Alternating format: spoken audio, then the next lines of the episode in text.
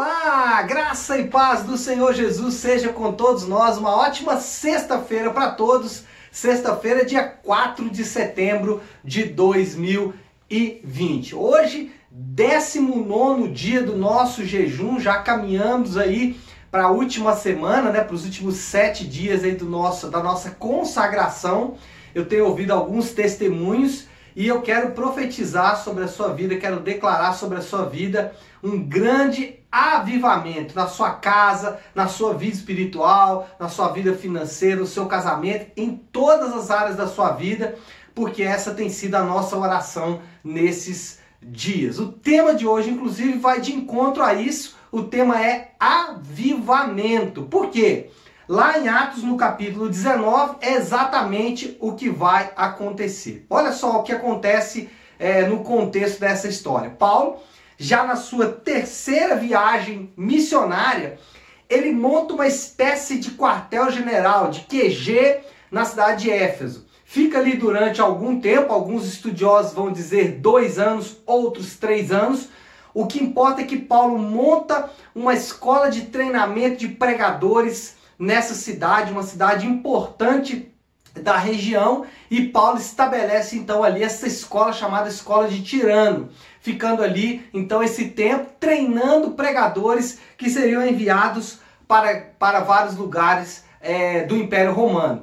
Nessa cidade, na cidade de Éfeso, onde Paulo monta esse QG, acontece um grande avivamento. Olha só o texto que está no capítulo 19, do versículo 17 até o versículo 20. Diz assim: Chegou este fato ao conhecimento de todos, assim judeus como gregos habitantes de Éfeso. Veio temor sobre todos eles e o nome do Senhor Jesus era engrandecido. Muitos do que creram vieram confessando e denunciando publicamente as suas próprias obras. Também muitos do que haviam praticado artes mágicas, reunindo seus livros, os queimaram diante de todos. Calculando os preços, achou-se que montava 50 mil denários. Se um denário era um dia de trabalho, né? 50 mil denários, é uma fortuna. Assim, a palavra do Senhor crescia e prevalecia poderosamente. O que acontece nessa cidade? Uma vez que começa ali essa escola, uma vez que a, que a palavra do Senhor começa a ser ensinada de forma sistemática, de forma pragmática, de forma objetiva, de forma ativa, essa cidade experimenta esse grande e poderoso avivamento. Só que ao olharmos para esse avivamento, nós vamos perceber que o avivamento não acontece por acaso. Todo avivamento tem pelo menos dois momentos. O primeiro momento, que é um momento de preparo, de preparação. Todo avivamento, seja ele pessoal, na sua casa, seja ele na sua vida pessoal, ou na igreja qual você, pre, qual você pre, é, frequenta, ou na sua cidade, enfim, no seu país, todo avivamento começa a partir de três coisas. Primeiro, confissão de pecados. Todo avivamento começa com a, a admissão de que as coisas não estão bem. Essa é a primeira coisa que você precisa fazer. Você precisa confessar que a sua vida espiritual não está boa e que ela precisa passar por um upgrade. Pastor, mas a minha vida espiritual já é ótima. Então ela precisa melhorar. Pastor, ela está muito ruim. Aí não há nem o que falar, né? Precisa confessar. Segunda coisa, arrependimento. E o que é arrependimento? Arrependimento é a partir daquilo que eu confesso, eu estabeleço um desejo de mudança. Eu estabeleço vontade de mudar. Eu reconheço na confissão que é, algo está errado. E o arrependimento já gera a terceira, a, a, o terceiro aspecto do preparo, que é uma ação. Aqueles homens da cidade, eles confessaram as suas práticas mágicas, se arrependeram e fizeram o quê? queimaram os seus livros. Por quê? Confissão, arrependimento, prática. Então talvez você está nessa manhã ouvindo e a sua vida espiritual precisa de uma melhora. Confesse que ela não está boa, arrependa-se das vezes que você perdeu tempo em vez de estar estudando a palavra de Deus ou orando, você estava fazendo qualquer outra coisa, ou arrependa-se de qualquer outro pecado, seja em qualquer nível. E terceiro, tenha uma mudança prática de vida. Isso é preparação para o avivamento.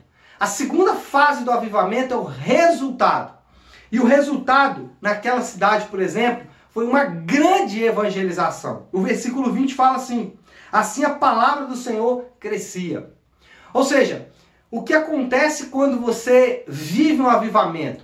É que uma, uma grande onda de evangelização se desenvolve ao seu redor. Isso significa que a sua família vai ser alcançada, isso significa que os seus amigos serão alcançados, isso significa que a sua cidade vai ser alcançada.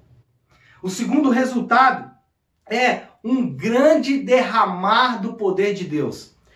Ainda no versículo 20 diz assim: prevalecia poderosamente.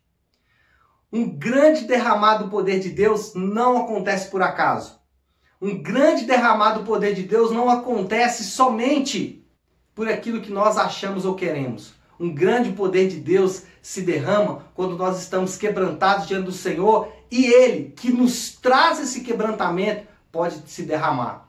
Então, esse é um resultado importante. Um grande derramar do poder de Deus. E o terceiro resultado, um grande impacto social. O que esse avivamento trouxe para a cidade de Éfeso foi impressionante. A cidade foi tão impactada que até economicamente nós já vimos aqui no própria queima desses livros, mas depois com os adoradores da deusa Diana, houve ali na cidade é, uma, uma verdadeira revolução social. Então, terceiro resultado de um avivamento é um grande e profundo impacto social, econômico, uma grande mudança na sociedade em, que, em qual nós estamos inseridos. Então é isso, pessoal. Nossa oração nesses dias é para que não só a Igreja Nave, mas em especial a Igreja Nave, ou quem sabe começando de nós, mas nossa cidade, nosso país, nosso estado, viva um grande avivamento.